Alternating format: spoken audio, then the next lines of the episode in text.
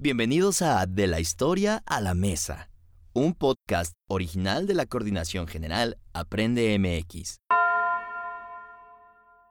Hola, sean bienvenidos nuevamente. Soy Mariana Padilla. En este capítulo analizaremos la creatividad culinaria en México.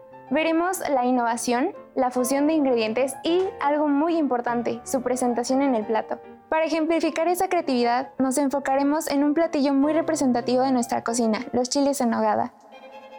Hola, ¿qué tal? Mi nombre es Daniel Buendía y somos estudiantes de la licenciatura en gastronomía en la Universidad de Londres y les damos la bienvenida a otro programa de esta serie sobre la cocina. Y como ya se mencionó, veremos reflejada esa creatividad mexicana en la historia, preparación y presentación de los chiles en nogada, un emblema de nuestra cocina. Pero ya se me está abriendo el apetito. Empecemos.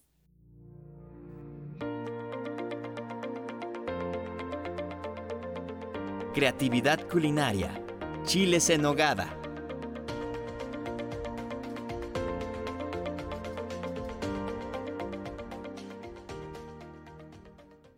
A ver, comencemos por el principio.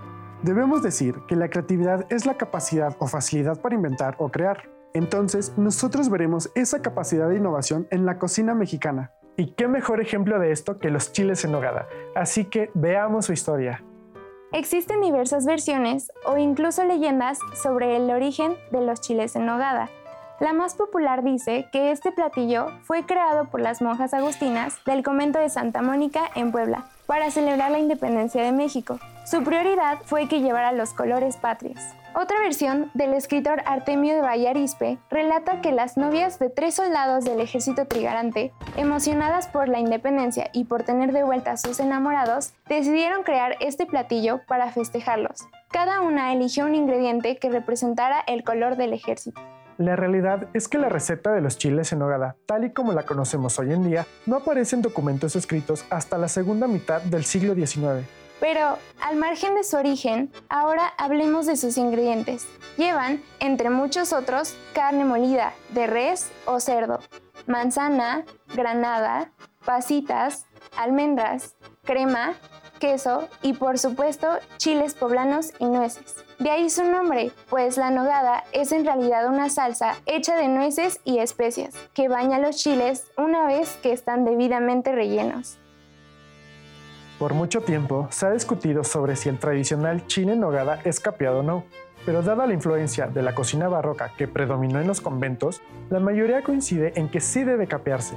Dicho lo anterior, sobra decir que este platillo es tradicional en nuestras fiestas patrias, en parte porque en esta temporada se da la nuez y también por sus colores, el verde del perejil y del chile, el blanco de la nogada y el rojo de la granada, nuestros colores patrios.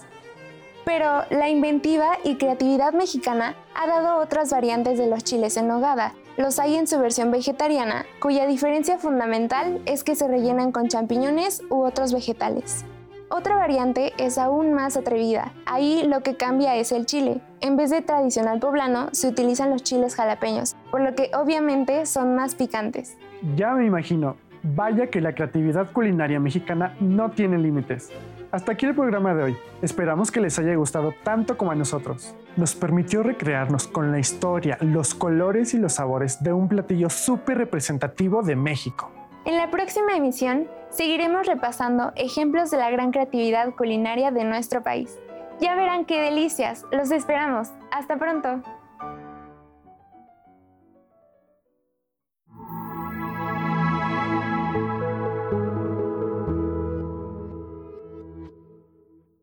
Las opiniones vertidas en este programa son responsabilidad de los participantes. La Coordinación General Aprende MX las ha incluido en apoyo a la libertad de expresión y respeto a la pluralidad. La presente obra fue realizada y transmitida sin fines de lucro con propósitos exclusivamente educativos, culturales y de investigación científica, en cumplimiento con la Ley Federal de Derecho de Autor y los tratados internacionales de los que los Estados Unidos mexicanos sea parte.